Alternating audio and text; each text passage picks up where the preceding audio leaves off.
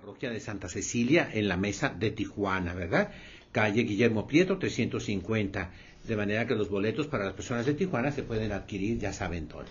Invito también al retiro vocacional el sábado 22 y domingo 23 de julio, aquí en el convento de la colonia Murúa, fraccionamiento Murúa, calle San Blas 19A, para las muchachas que quieran conocer la vida religiosa, para consagrarse a Dios.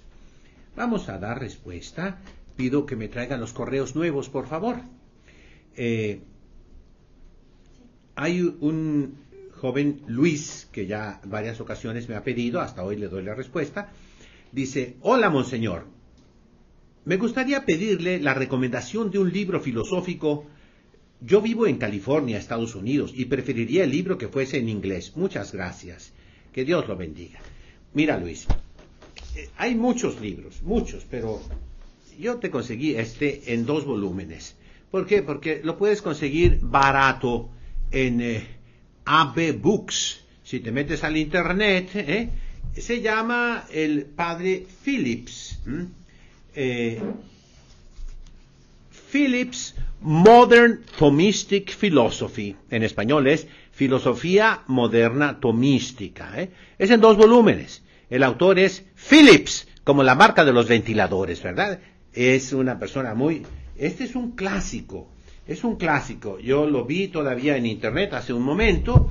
Lo puedes conseguir. Hay una edición nueva, pero es bastante cara. Hay ediciones, perdón, hay libros usados y en AB Books los encuentras un volumen a 8 dólares, el otro a 12 dólares y hay varios de manera que lo puedes adquirir. Ese te lo recomiendo, es viejo, sí, pero son los principios fundamentales. Está algo sólido, macizo, que te sirva verdaderamente, ¿no? Y, claro, no trae dibujitos ni está a colores, ¿verdad? Es un libro sólido, macizo, para hombres como tú, que te va a servir eso en la vida, ¿verdad? Bueno, eh, hay otra pregunta que es sobre el jansenismo. Me van a permitir que la deje pendiente todavía hasta que terminemos algunos argumentos. No la olvido, es de Luis Villena del 16 de julio la pregunta. Muy bien, vamos a pasar a continuar lo último sobre este terrible mal en la iglesia que se llama el neocatecumenado, el camino de los neocatecúmenos. Digo terrible mal, mis hermanos, porque es muy triste que los movimientos que hay en la iglesia, que deberían ayudarla, como pide el Concilio Vaticano II, a conocer más a nuestro Señor Jesucristo, a amar más la Iglesia, a unirla más, la están dividiendo. Son movimientos que dividen tristemente, dividen y que no respetan las normas litúrgicas y lo más terrible son esas verdades que niegan de una manera callada, silenciosa, subrepticia, escondida, van desbaratando el credo católico. Debemos basarnos en el catecismo de la Iglesia Católica, en los catecismos aprobados por siglos de experiencia, que son el catecismo del Concilio de Trento, de San Pío V y de San Carlos Borromeo, el catecismo de San Pío X, el catecismo de Ripalda, el del Padre Astete, por mencionar algunos de los elementares, y sobre todo el catecismo de la Iglesia Católica. Bueno, dicen ellos, dice Kiko, en la Eucaristía no hay ningún ofrecimiento, ningún ofertorio en el sentido profundo de la palabra, ¿no? Y esto no tiene sentido para Kiko Argüello, porque la muerte de Cristo no fue un sacrificio de expiación. Y entonces la misa también no es un sacrificio de expiación. La muerte, entonces vamos a ver la muerte de Cristo, ¿no? Eh, él dice, Kiko Argüello, es la resurrección lo que cuenta. Yo te respondo, Kiko Argüello, ¿eh? con mucho respeto, pero también te digo, tú no eres doctor en teología, ni licenciado en teología. Tú, te repetí, te escuché en un video, Kiko Argüello, que entiendes el hebreo. Hiciste grandes construcciones y estás haciendo grandes construcciones en Israel, en Palestina que tienes grande estima por los judíos y en cierto modo las personas lo dicen, ¿verdad? Consideras a los judíos como superiores a todos los cristianos, ¿verdad? Lo cual está equivocado. Nosotros somos los verdaderos judíos. Nosotros somos el verdadero Israel. Esta sotana que traigo es judía, este birrete es judío, este solideo es judío. Todo lo que tenemos en el altar es judío, sí, porque somos los auténticos judíos. Ellos son los que no aceptaron a Jesucristo. Por eso, ten cuidado. Te lo digo por el bien de tu alma, ¿verdad? Si es que quieres escucharme, porque estos videos no lo creo que lleguen a, tu conocimiento, pero si llegaran, o al de tus colaboradores más próximos, cuida tu alma. Tú no eres maestro en Israel.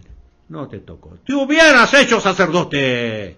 Te hubieras hecho sacerdote. Pero no quisiste, o no pudiste, o no te convino. Esa es cosa tuya. El sacerdote está bajo obediencia. Tú no estás bajo obediencia, al menos así se ve, ¿verdad? Pero quieres ser maestro y no puedes, no debes. Y estás haciendo mucho mal. Entonces, la resurrección no solamente va después de la muerte, sino es efecto de la muerte de Jesucristo, en cuanto que es la causa meritoria, porque la muerte fue decretada por el amor de Jesucristo. Estas son palabras de Santo Tomás de Aquino. Ha estado querida, esperada y sufrida con amor triunfante por esa potencia del amor de Dios que resucitó a nuestro Señor Jesucristo. Pero Kiko no entiende este lenguaje, ¿eh? porque viene de las fuentes de la revelación, de las definiciones de un magisterio que Kiko Argüello ignora y rechaza, no rechaza, no le importa, y así tristemente sus seguidores, ¿verdad? Entonces, insiste tanto sobre la resurrección, y la resurrección se refiere al cuerpo, ¿eh? Y no subraya la resurrección del alma por los méritos de la muerte expiadora que expió la muerte de Jesucristo, que entonces se renace a la vida de la gracia, reconciliándonos con Dios. De eso no habla, no habla de la confesión para nada. ¿no? Entonces, Kiko es lógico consigo mismo, con sus errores como no existe el pecado, para Kiko Argüello, ¿eh? no puede haber tampoco una resurrección del alma. Si la el alma no muere con el pecado mortal, no es mortal ese pecado, entonces no tiene sentido la resurrección a nivel moral. Lo que vemos en la penitencia, en el arrepentimiento, en la conversión verdadera, en el sacramento de la penitencia, de la confesión. Kiko niega que la misa sea un verdadero sacrificio. Son palabras de Kiko Argüello. El sacramento del, del paso de Jesús de la muerte a la resurrección. Ahí queda volando. ¿eh? Es memoria de la Pascua la Eucaristía es una proclamación, un querigma de la resurrección de Cristo desde, la muerte. Es un sacrificio de alabanza, una alabanza completa de comunicación con Dios por medio de la Pascua del Señor. Entonces, Él se burla, insulta a todos los que ven en la misa, son palabras de Él, página 322 de sus apuntes, ¿verdad? Todos aquellos que ven en la misa a alguien que se sacrifica, a Cristo que se sacrifica, están equivocados. En la Eucaristía no hay ningún ofrecimiento de Cristo al Padre a través de su muerte. Y eso va contra la doctrina católica. Niega la presencia real de Jesucristo con su cuerpo, su alma, su sangre, su divinidad en la Santísima Eucaristía. Habla él dice, imagínense que ahora con los problemas de la filosofía comience a suscitarse una obsesión sobre el hecho si Cristo está presente en el pan y en el vino y cómo está presente. Yo podría mostrarles, se está burlando, ¿eh? discusiones teológicas sobre este problema que hacen reír. La Iglesia Católica se hizo obsesionada acerca de la presencia real, tanto que para ella todo es presencia real. aquí Kiko se está burlando de la Santa Madre Iglesia y en el fondo se considera no católico. Dice, la iglesia está obsesionada, yo no. Entonces tú no eres la iglesia. Por sentido común, ¿eh? Este programa, Encuentro con esta iglesia, no es opinión de Monseñor Puente, son palabras textuales de las personas en discusión. Y se ocupa mucho sentido común para este programa. Los que no lo tengan, cambien ahorita de canal, pónganse a ver otra cosa. Fíjense lo que dice Kiko Argüello, ¿eh? página 325. La cosa importante no está en la presencia de Jesucristo. Si a San Pedro le preguntaran si Jesucristo está presente en la Eucaristía, se maravillaría, porque para él no se existe ese problema. Es burlarse de lo que la Iglesia cree. Dice, en cierto momento fue necesario insistir contra los protestantes sobre la presencia real pero una vez que esto ya no es más necesario, ya no hay que insistir, porque ese momento histórico ya pasó. Y no es cierto. Sigue igual el momento histórico, terrible. Niegan ellos la presencia real. Y también Kiko Argüello niega la presencia real, la presencia eucarística. ¿eh?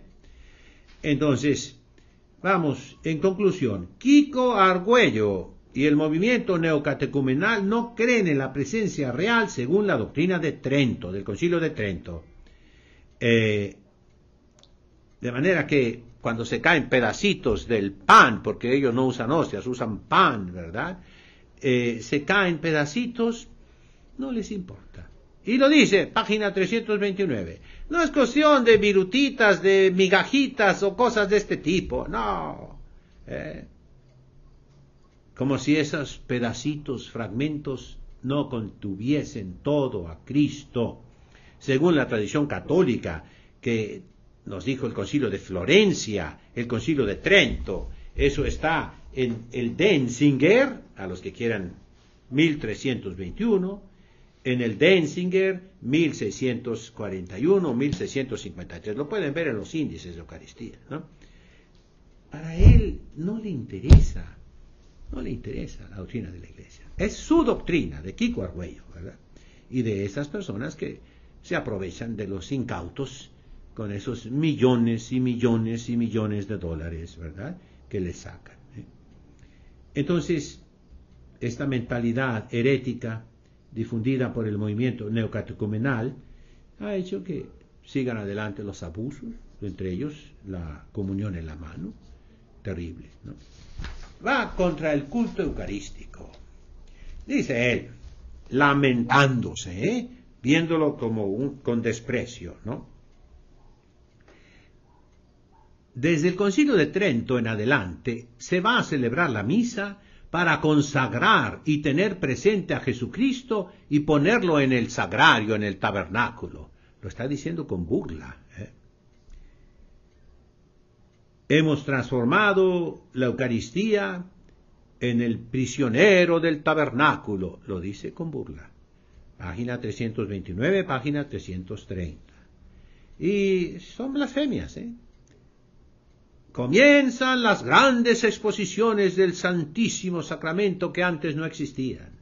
El pan y el vino no son expuestos, no fueron hechos, dice él. El pan y el vino no se consagraron para ser expuestos, porque se corrompen, se pudren. No, dice Kiko, el pan y el vino fueron hechos para ser comidos y bebidos.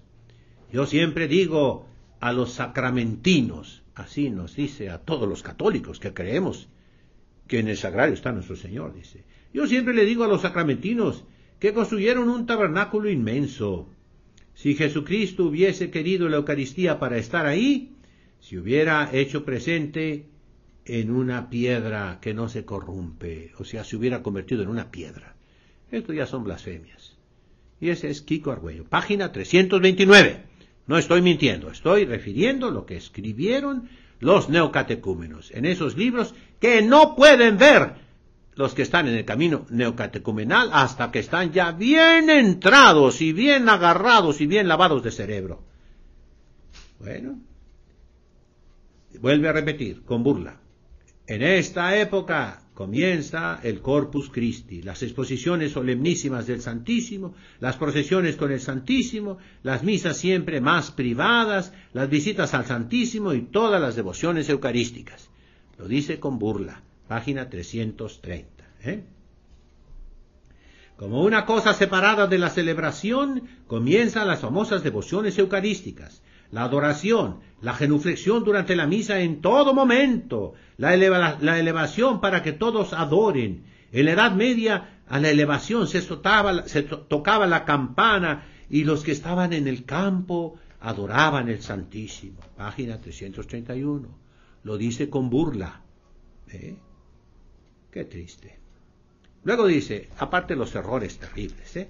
en el siglo XVII con la industrialización, imagínense, ya no hay más fiestas y la gente que es muy religiosa participa a su modo con horas santas, con via crucis, etc. Página 331. Está, pues, blasfemando. Ahora viene el Concilio Vaticano II, según Kiko Argüello, y se equivoca, ¿eh? Dice, el renovamiento del Concilio Vaticano que llevará a la Iglesia a una gloria indescribible y llenará de estupor y admiración a los orientales y a los protestantes. Todos vamos a estar sentados sobre la piedra angular, sobre la roca, donde ya no hay divisiones. El concilio es ecuménico. Página 333. Aquí parece que tomó licor, ¿eh? está como borracho de alegría. Pero se equivoca, se equivoca. Las divisiones existen y peor que antes. Ahorita hay 40.000 sectas protestantes cristianas. ¿eh? Está equivocado. ¿eh? Y el Concilio Vaticano II. ¿Cuál gloria indescribible? ¿Cuál estupor y admiración de orientales y protestantes? No, es el caos que, como dice Papa Benedicto XVI, ¿eh? a través del concilio virtual, del concilio de la propaganda, del concilio falso, a través de la falsa interpretación del concilio, la iglesia se autodestruyó y está destruida, está desapareciendo. ¿eh? Vamos a ver ahora otras palabras que tocan al Sagrado Corazón de Jesús. A ver si con la cámara le pueden mover a la estatua del Sagrado Corazón de Jesús que tenemos aquí, para escuchar las eh, blasfemias así que dice Kiko Argüello, dice. Mucha atención con ciertos conceptos de un Dios bueno, que es todo misericordia, porque la vida es mucho más seria.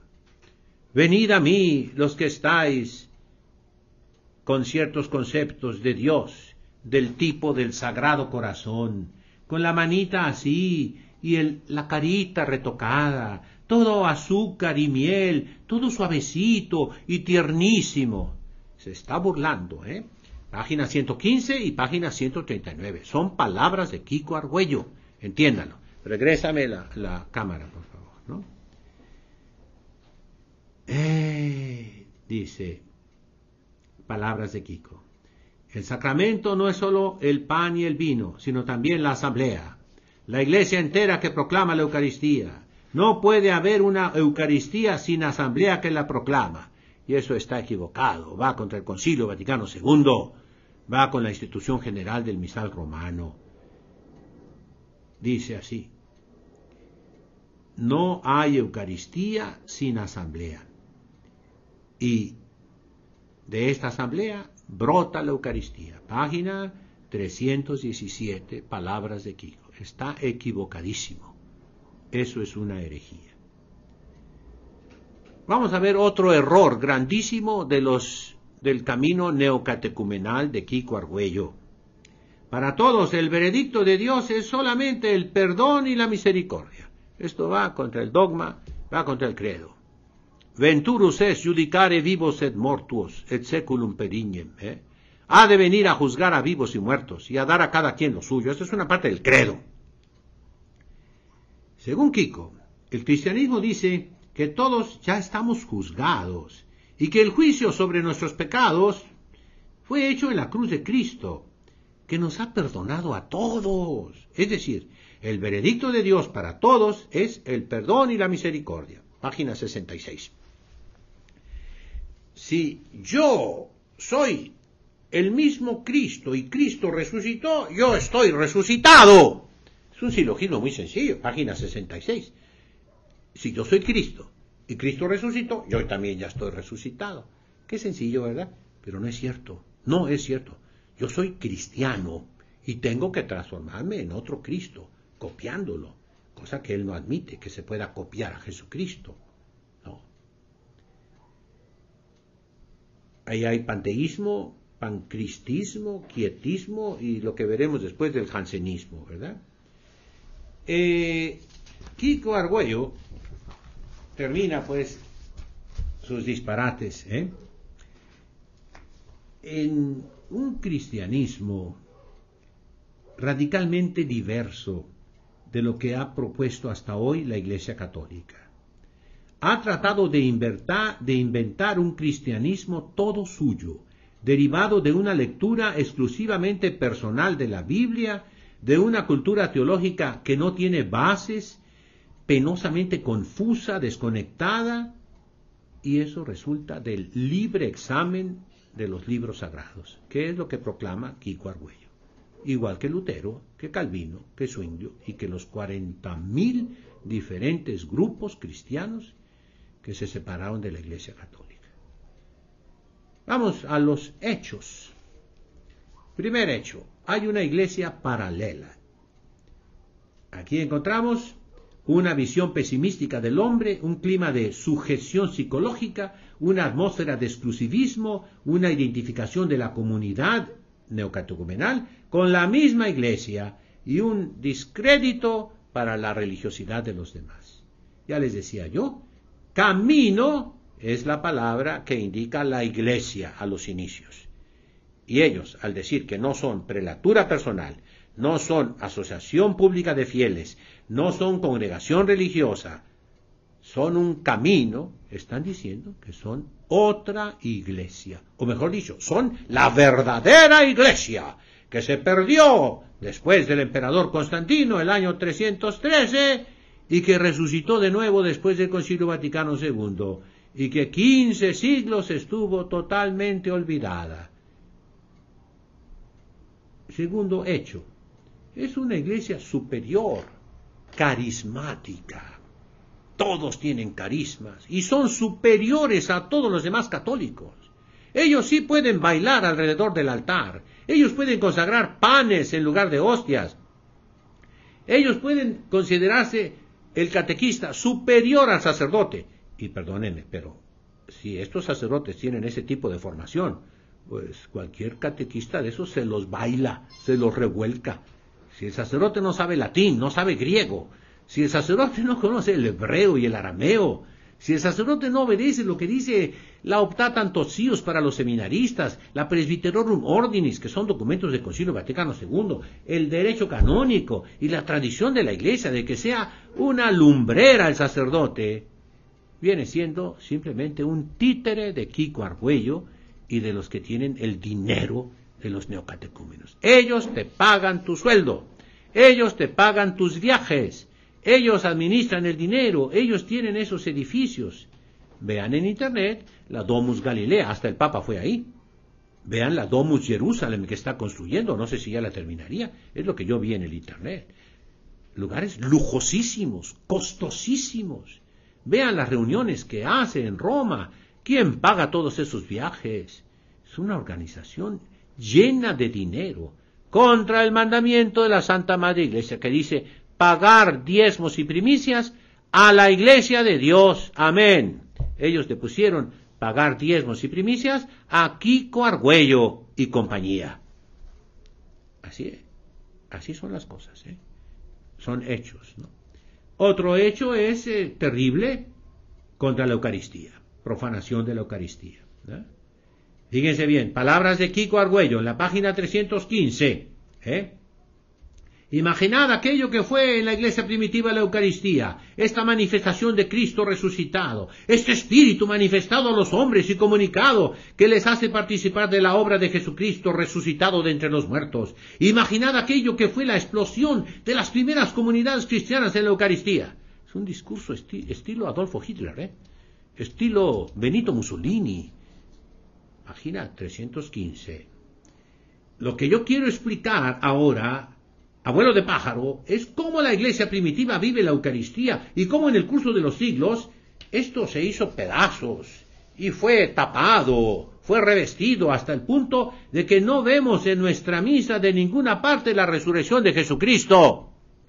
Esto es hereje. O sea, en la misa no se ve la resurrección de Jesucristo, según él. Pues, ¿qué quieres, hijo? ¿Que se te aparezca nuestro Señor resucitado? Página 317.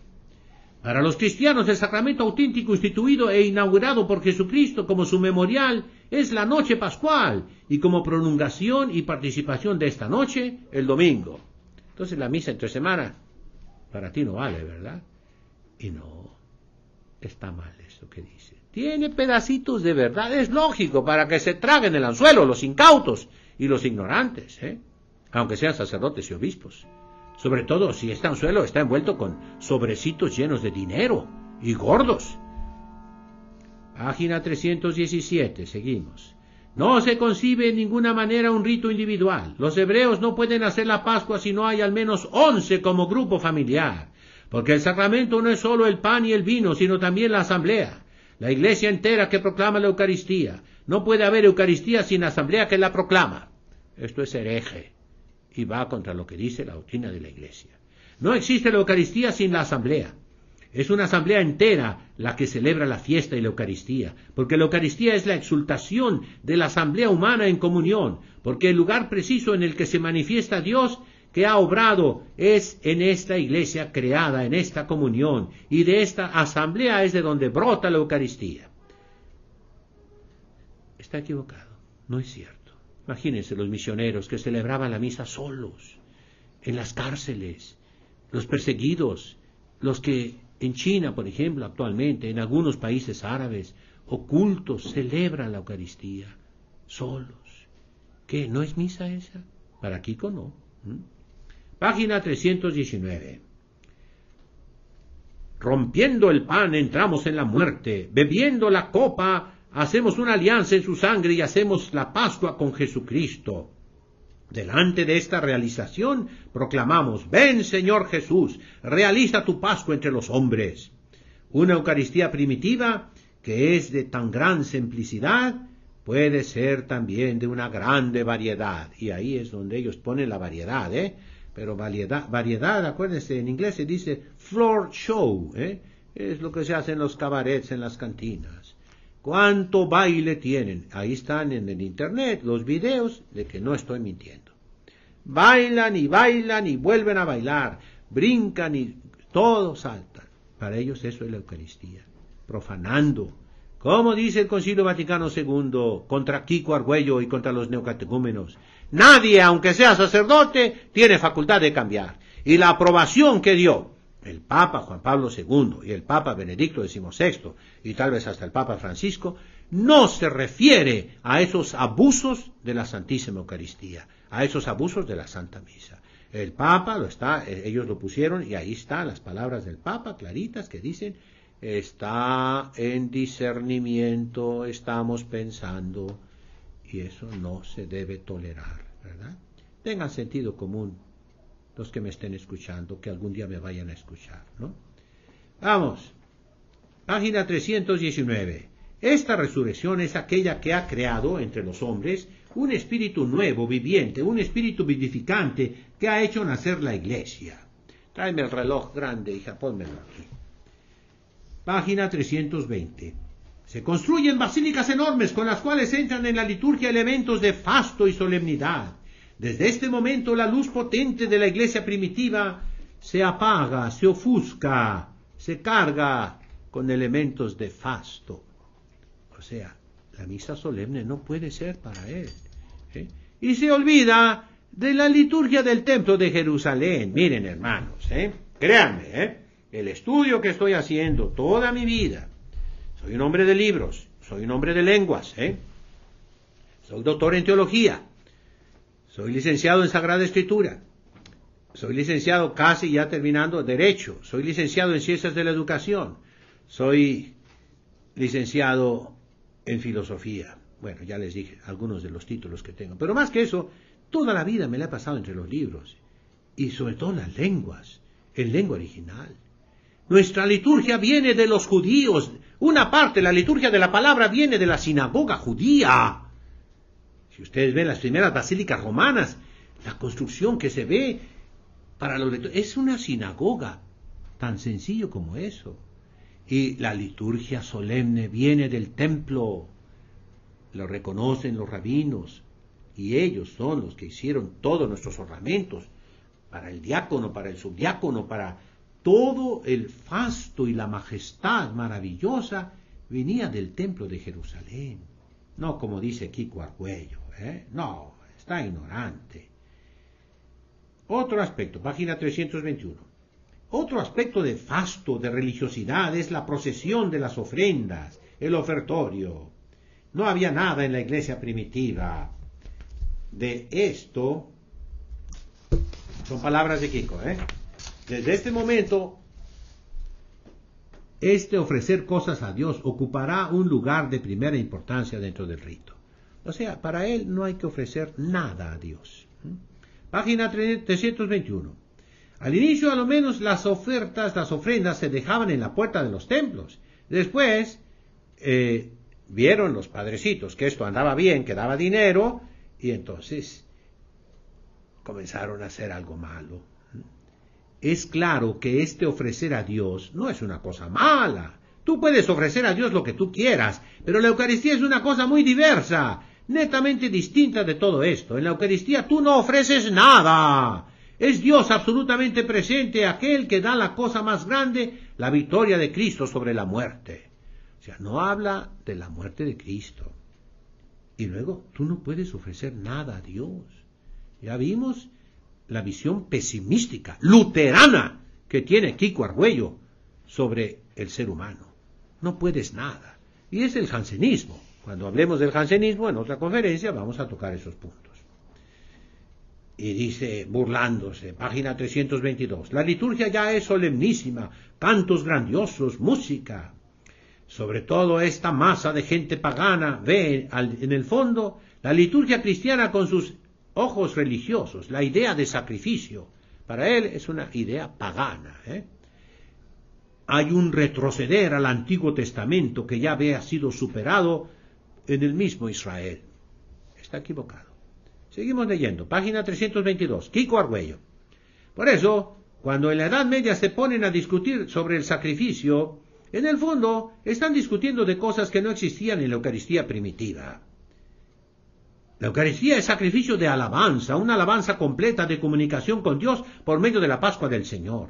Pero en esta época la idea del sacrificio no se entendía así, sino en el sentido pagano. Lo que ven estos en la misa es que alguno se sacrifica, es decir, Cristo. En la Eucaristía ven solamente el sacrificio de la cruz de Cristo.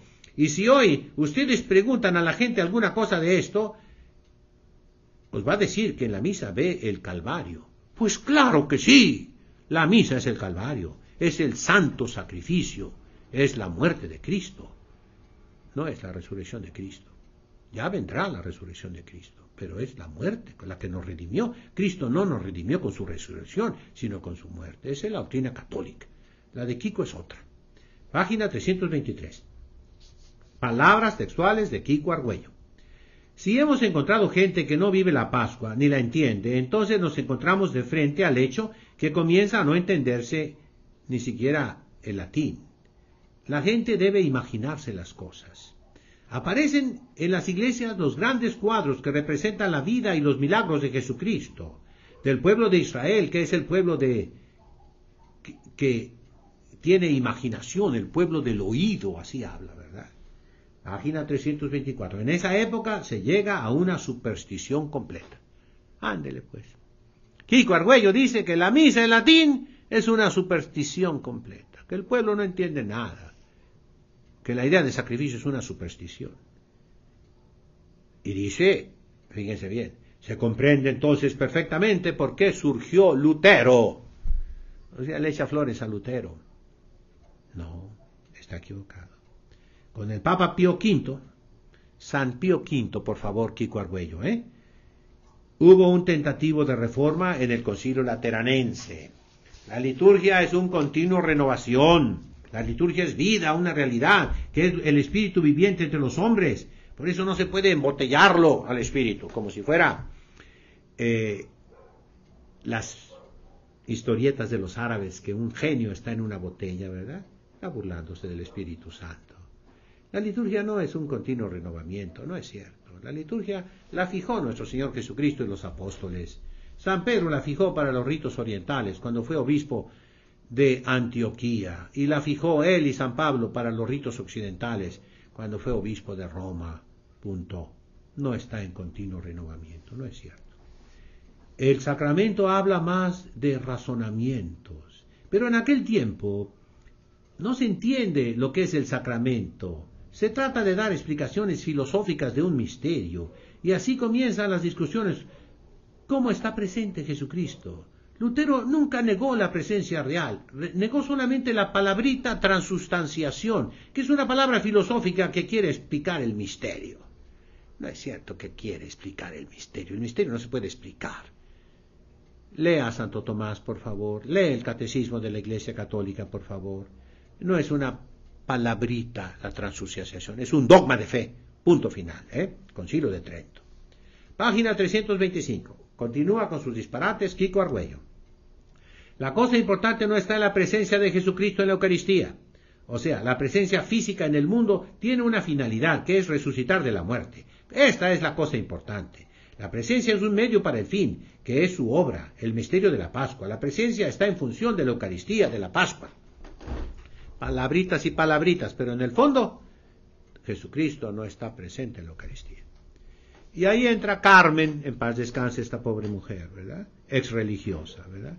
Afirma que la presencia de Jesucristo en la Eucaristía no es la cosa más importante, porque la presencia física en el mundo tiene una finalidad que es resucitar de la muerte. Jesús se encarnó para cancelar el pecado y reconciliar a los hombres con Dios por medio de su sacrificio en la cruz. Página 326. El memorial que Él nos deja es su espíritu resucitado de la muerte.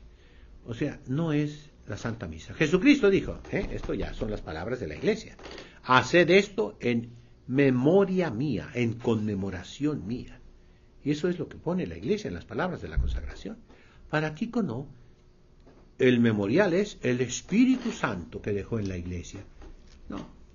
Página 326. Sigue las herejías de Kiko Argüello y de Carmen.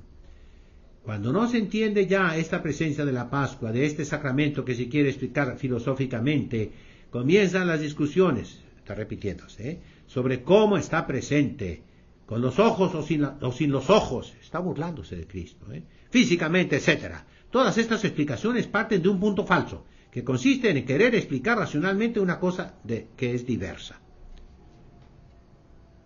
La iglesia nos dice, en el pan está Jesucristo, con su cuerpo, su sangre, su alma, su divinidad. Kiko se burla Está con sus ojitos, con sus pestañitas, etc. Se está burlando. ¿eh? Página 327. Un sacramento está formado por dos elementos. Uno es el signo, explicitación del misterio, y el otro es la eficacia del signo que realiza lo que el signo significa. No es cierto. El sacramento está formado de materia y forma.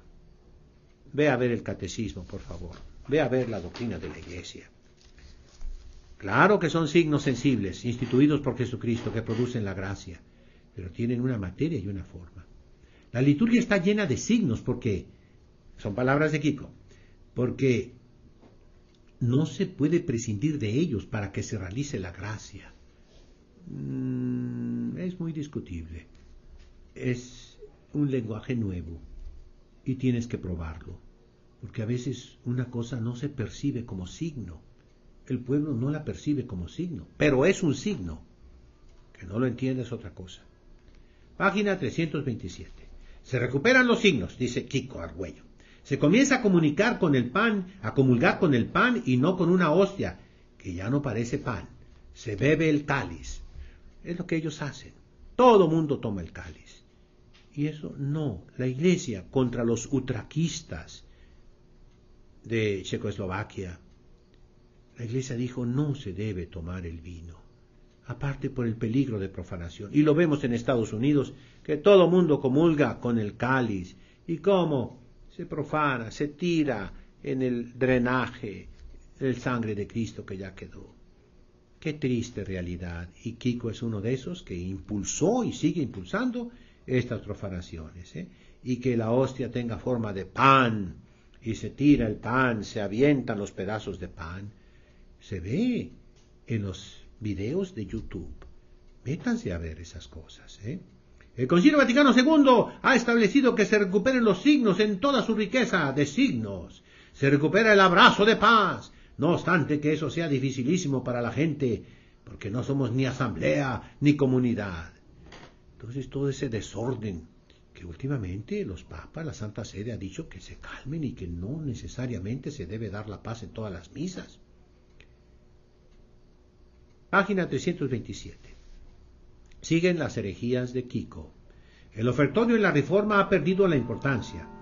Imaginaos qué significa para la gente quitar el poco de lo que participa. Bueno, son para... Dice, ya no debe haber gloria, lo mismo, ya no debe haber el credo, ¿no? Él no recita el credo. O sea, la fe, no le conviene, no le conviene. ¿Mm? Página 330 y 331. Decía yo, dice Kiko, que la iglesia primitiva no tiene problemas sobre la presencia real. Si a San Pedro, ya lo dijimos, se le preguntara si Jesucristo está presente en la Eucaristía, se quedaría asustado porque él no se pone ese problema. Para él Cristo es una realidad viviente que hace la Pascua y, remolca la iglesia. No es cuestión de virutitas o pedacitos de pan o cosas de este tipo. San Pedro se, sería, se quedaría escandalizado más del hecho de que no hay asamblea o que uno solo bebe el cáliz, nomás el sacerdote. Es cuestión de sacramento, de asamblea. Se equivoca, se equivoca.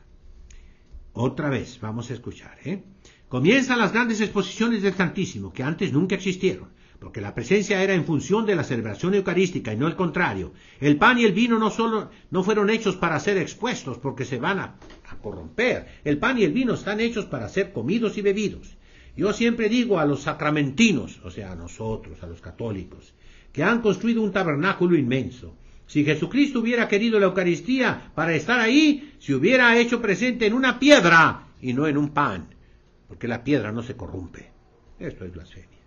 El pan es para un banquete, para conducirnos a la Pascua. La presencia real es siempre un medio para conducirnos a un fin, que es la Pascua. La presencia real no es un medio, Kiko. No es un medio. Es una persona. Y ninguna persona puede ser un medio, mucho menos la persona divina de Jesucristo. ¿eh? eres un hereje. ¿eh? Dice, no es un absoluto. Jesucristo está presente en función del misterio pascual.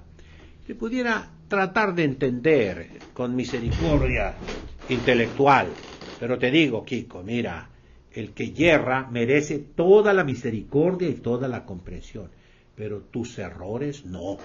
A ti como persona te tengo misericordia, pero a tus disparates que estás diciendo no. Estas son herejías. Punto final. ¿eh? La presencia de Jesucristo es otra cosa. Es el carro de fuego que viene a transportarnos hacia la gloria, a pasarnos de la muerte a la resurrección, a hacernos verdaderamente entrar en la muerte, que es muy diverso. La Eucaristía es completamente dinámica, se nos pone en camino. Te conviene decir camino, ¿verdad? En cambio la, hemos transformada en una cosa de estática y manipulable por nosotros. Pensad que es tan cierto lo que digo, que hacemos gracias después de haber comulgado, mientras toda la Eucaristía, como hemos visto, es acción de gracias. O sea, de aquí vienen esos abusos. No dar gracias después de la Sagrada Comunión, masticar el pan como una comida cualquiera, no hacer la genuflexión, quitar el tabernáculo, todo eso es la mentalidad corriente. Y Kiko no es una excepción, es uno de tantos, mis hermanos. Él no es el único culpable. ¿eh? Y aquí permítame un paréntesis. ¿eh? Si no alcanzo a responder a los correos, pues será en la próxima conferencia. Sin embargo, permítame decirles, esto se debe. ¿Por qué surgen Kikos y Cármenes por todas partes? Porque tú, sacerdote, que me estás oyendo, tú, religiosa, que me estás oyendo, tú, obispo, con mucho respeto, que me estás oyendo o que un día me verás, no estudias, no escribes, No conoces las fuentes. No obedeces al Concilio Vaticano II que dijo resurcement, regresar a las fuentes. Conoce la Biblia en hebreo, en arameo y en griego, por favor. Conoce los padres de la iglesia en siriaco, en armeno, en griego, en latín, por favor. Conoce los santos, los padres de la iglesia, los doctores de la iglesia. Y escribe.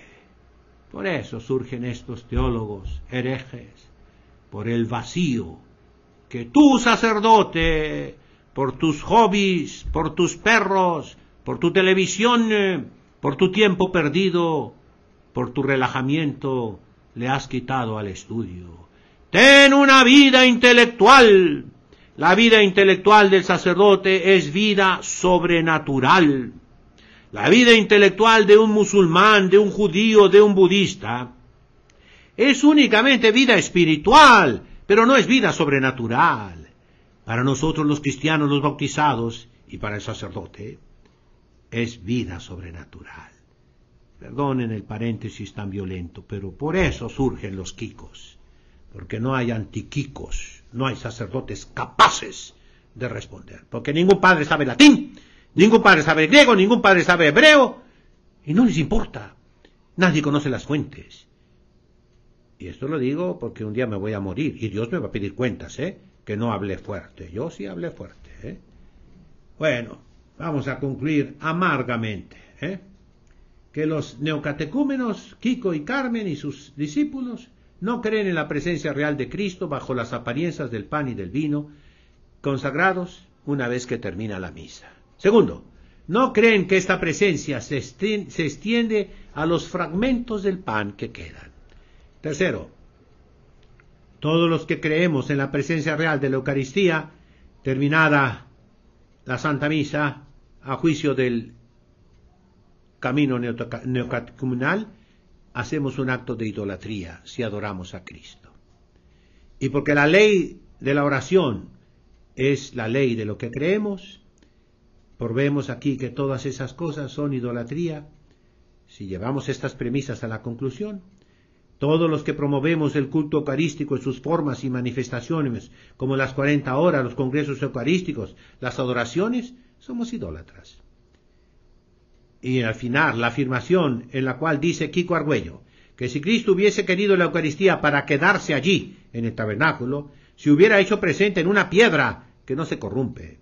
Esto es un insulto a la Iglesia, que comenzando con el sumo pontífice y miles y miles de institutos religiosos, de santos, de mártires, de obispos, de sacerdotes, a lo largo de los siglos han hecho en la adoración eucarística el centro de su espiritualidad y, de su apostolado.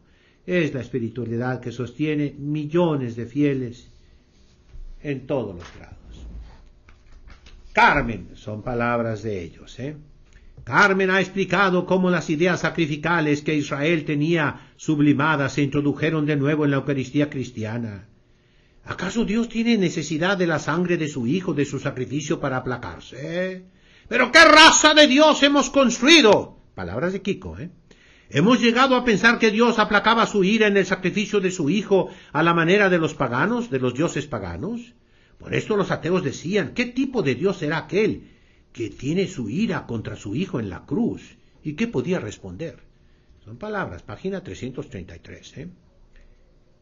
Las matanzas que han venido en la historia de la iglesia demuestran una cosa, que nosotros los hombres nos hemos empeñado a destruir la iglesia y no hemos podido. Los hombres de iglesia han hecho todo lo posible para destruir la iglesia.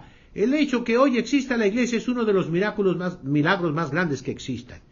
Yo también lo digo eso, es una frase muy común, pero no en el sentido que lo dice Kiko Argüello, ¿eh? se refiere al magisterio de la Iglesia.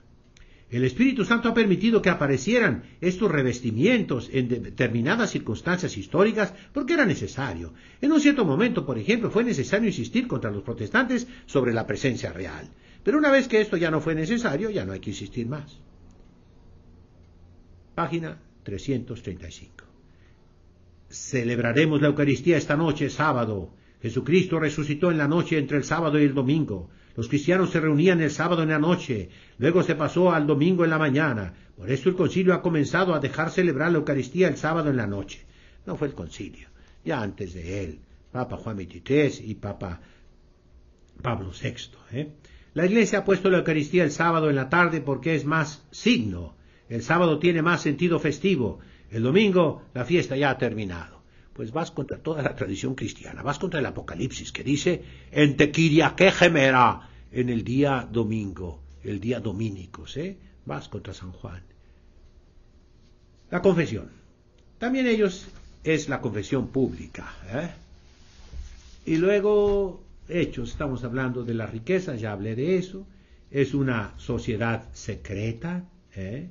es eh, tipo esas sociedades condenadas por la iglesia, donde hay iniciaciones, tiene un fundamentalismo en la exégesis, la, Biblia se interpreta por sí misma a través de los paralelos, prescindiendo del magisterio. Es un camino que no tiene una meta, que no tiene a dónde llegar. Y concluimos diciendo que el Papa no se da cuenta, muchos obispos no se dan cuenta. ¿eh? Lo que preocupa más es que, tal vez sin culpa, este veneno del error se va inoculando insensiblemente en la conciencia de todos y en la práctica de la vida cristiana y del culto.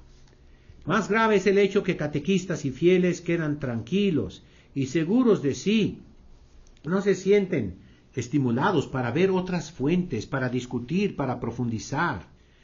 Hoy la Iglesia nos ofrece a todos la posibilidad de cursos, encuentros, transmisiones en televisión, en Internet. Yo tengo ya cerca de 200, 300 videos aquí en Internet que son de instrucción.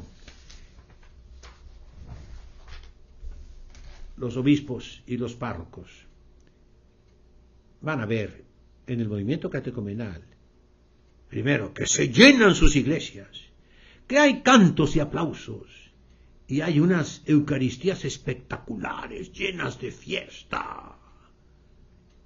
Pero eso es una fachada. Por debajo está el veneno. ¿eh? Ojalá que los pastores despierten Ojalá que los neocatecúmenos razonen un poquitito y no se dejen llevar por esa terrible psicosis, por ese lavado de cerebro. Yo he cumplido en tres conferencias largas, en un estudio que me costó noches enteras, he cumplido como pastor. Ahí hay lobos con piel de oveja. He cumplido, como dice el profeta Ezequiel, anunciando el enemigo, ya toqué la trompeta. Dios mío, a mí no me pidas cuentas, pídele a los que me escucharon y no actuaron. Pregunta, Miguel, ¿por qué la iglesia no ha excomulgado a Kiko Argüello? Pregúntaselo tú a las autoridades, ¿eh? Ya lo dije, ya respondí aquí. Yo no tengo autoridad en ese sentido, pero pues eh, es triste esa pregunta que haces, como muchas otras que se han hecho últimamente. Chiquis, Monseñor Puente, un saludo fraterno y Dios le pague aquí en el cielo por llevar el Evangelio en todo tiempo y destiempo. Gracias por estar aquí. Francisco Conches, buenas noches, Monseñor. ¿Por qué Jesús dice en un pasaje que el que quiera seguirlo, que cargue su cruz, pero en otro dice que el que quiera descansar, que vaya a él porque su yugo es suave? Pero es yugo, hijo. La cruz es un yugo. Pesa, claro pero es un peso suave y ligero, porque, porque viene Jesucristo contigo a llevarte, como divino sirineo. Él viene contigo a ayudarte, ¿eh? no se contradice. Al renegarte a ti mismo, está diciéndote no a ti, pero sí a Jesucristo, y Él viene, Él te está diciendo sí a ti, y te toma en sus brazos. ¿Qué opina de la teología de la liberación, Monseñor Puente Ochoa? Bendiciones. Eh, pues opino lo que dijo el cardenal Ratzinger lo que han dicho los documentos del Santo Oficio, que es mucho, muy peligrosa. Y opino lo que dijo ese agente secreto de los rusos, que dijo cómo Nikita Khrushchev utilizó en Rumanía todo un experimento para inventar la teología de la liberación, cosa que no le cayó bien a los famosos padres de la teología de la liberación. Pienso que por sus frutos se conoce el árbol, y que Jesucristo nos enseñó a ver los resultados. ¿Cuáles han sido los resultados? Mira nomás las iglesias cómo quedaron, vacías, todo arruinado, clero comunista. ¿Qué es la teología de la liberación? Ya hablando después de todo el nubarrón que se levantó de tantos años, es el comunismo metido en el catolicismo. Estas no son palabras mías. Lean los documentos de la Santa Sede, basta meterse Teología de la Liberación, Vaticano, y van a ver que no miento. Javier Vicens, Monseñor, con todo cariño, si estas catequesis del camino son secretas, ¿cómo las conoce usted? Ah, primero, porque hay libros, si tú te fijas en la primera y segunda conferencia, cité los libros que están en el Internet y los puedes ver tú. Y todo esto que está aquí ya está en el Internet. Pero tristemente sigue siendo secreto para la gente sencilla de los neocatecúmenos. Ellos no tienen acceso a esos manuales, no los tienen. De manera que usa tu cabeza, ¿eh? Es posible que hayan sido estudiadas y corregidas por varios dicasterios del Vaticano y que los iniciadores del camino hayan aceptado obedientemente las correcciones. Ruego al Dios que bendiga la fundación que usted promueve. Mañana, si Dios quiere, ofreceré la Santa Misa por esas hermanitas que usted quiere doctas y santas. ¿Puedo rogarle que me envíe su bendición? Ya puestos, le ruego también que considere la diferencia que media entre un documento secreto y un documento para uso interno. Que Dios lo bendiga. Bueno, usted es sacerdote, Javier Vicens. Le agradezco esta corrección y mire, tiene usted mucha razón. Yo dije documento secreto y no, no es un documento secreto. Es un documento para uso interno. Tiene usted muchísima razón y quiero públicamente corregirme lo que dije. Pero siendo de uso interno, no es para todos. Esto está, al menos si usted se mete a estas publicaciones que mencioné en las otras conferencias, las puede usted volver a ver, y se mete a esos sitios, ¿no? Usted va a ver cómo dicen ellos que no todos tienen acceso a estos documentos. ¿eh? En primer lugar, no están editados en una editorial. Y eso pues no está bien, ¿verdad? lo que usted dice tiene muchísima razón, hay que tener caridad, y ya lo dije. Yo no condeno a Kiko, será un santo. Condeno los errores. ¿eh? El que dice dos y dos son cinco, se equivoca. La persona que se equivoca merece toda nuestra comprensión, nuestro cariño. Pero dos y dos no son cinco, son cuatro. Y eso es lo que yo he dicho en estas conferencias. María de los Ángeles. Buenas noches, monseñor. ¿Puede una persona bautizar a sus hijos su esposa o esposo no lo quiera. Si hay, lo único que pide la Santa Madre Iglesia es que esa criaturita tenga la esperanza de poder ser educado en la fe católica. Y claro que sí puede. ¿eh? Claro que sí es una cosa irracional la oposición del marido o de la mujer. Claro que sí puede. Luis Ángel Chávez. Buenas noches, monseñor. Estoy leyendo las confesiones de San Agustín, pero sucede que me desconcentro mucho en la lectura. Cualquier libro para especificar me pierdo y no lo comprendo del todo. Dígame, ¿cómo entender la lectura y concentrarme bien? Sé que usted es un hombre de letras y por eso le pregunto. Mira, primero, no leas en la noche. Duérmete temprano y madruga. Levántate a las cuatro, a las cinco. Es la hora más hermosa para poder leer. Tú estás ya descansado y puedes. Segundo, pues toma libros un poco más sencillos. Comienza con los catecismos, con la historia sagrada, comienza leyendo el Santo Evangelio, comienza leyendo las epístolas de San Pablo, los libros sapienciales, y verás que poco a poco vas agarrando el hábito. ¿eh? Trata también de no tener ruidos, de no poner música, de comer no mucho, es mejor hacer cinco comidas diarias de a poquito que no tres comidones tremendos que después del desayuno no puedes leer, después de comida no puedes, después de la cena menos. Eh, son consejos así sencillos, pero ten confianza que Dios te va a ayudar, pídele que te ilumine, ¿verdad? Sergio de Tijuana. Buenas noches, monseñor. Gracias por su entrega constante. ¿Qué opina del tercer templo de Jerusalén y de Militant Church? Bueno, esto lo dejamos para la próxima, ¿verdad? Tercer templo de Jerusalén y Church Militant. Ah, de Michael Voris. Bueno, pues esto lo marco para la próxima, ¿verdad? Te digo desde ahorita, ¿verdad? De la Church Militant eh, es algo, creo yo, profético, ¿eh? algo bueno. Eso te lo digo desde ahorita. ¿eh? Y del tercer templo de Jerusalén está preparado, pero hay división entre los judíos, entre ellos mismos. ¿eh? Los ortodoxos no quieren que se haga el segundo, el tercer templo. Y tienen razón, le corresponde al Mesías. Y el Mesías ya lo hizo, es la iglesia. ¿eh? Los judíos más secularizados si quieren el tercer templo y lo ven como algo político. De una vez te respondo, ¿verdad? Eh, tú nada más piensa a esos millonarios judíos detendiéndole la pata a una vaca para matarla, para el sangre y todo eso. Eso se acabó. Pero será precisamente cuando se haga el tercer templo. Mirarán al que traspasaron, al ver ese sangre que brota por todas partes, las tripas que hay que quemar y todo eso que van a darse cuenta de que ya hubo un cordero pascual que murió por ellos, crucificado, como es el rito de los samaritanos. Es lo que te puedo decir. Sí hay proyectos y ya en Google Earth ya aparecen algunos indicios en el lugar, no construidos, sino sobrepuestos sobre el tercer templo. ¿eh? Ya hay un museo en Jerusalén, ya se han hecho el candelabro de los siete brazos, muchísimos utensilios, se siguen haciendo todo, todo preparándose para ese momento. Y ya hay sacerdotes, o sea, los que se apellidan Cohen, Kuhn, eh, todos esos eh, apellidos, ya hay grupos que están viviendo en segundos pisos para no tocar la tierra, porque se hacen impuros ritualmente, y poder ellos sacrificar la vaca roja, ya tienen rebaños de vacas rojas, para preparar eso. Pero pues son cosas, como dice la epístola a los hebreos, hay que leerla, ¿verdad? Que no valen. Pero sí, hay una grande eh, fuerza que quiere hacer el tercer templo de Jerusalén y se venden, tengo yo varios volúmenes en hebreo, ¿verdad? Que hablan de esto. Y en Internet hay muchísimo de eso, ¿verdad? Un poco exagerado a veces. Sin embargo, sí existe ese movimiento. Pero los judíos ortodoxos, eh, no digo serios en el sentido que son un poco fanáticos, ¿eh?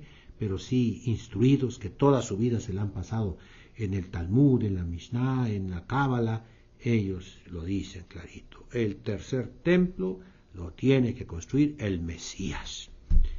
Y tiene razón. El tercer templo lo hizo el Mesías. ¿Cuál es? Su cuerpo. Su cuerpo, que es la iglesia. Ese es el tercer templo. Un día los judíos lo entenderán ahorita no.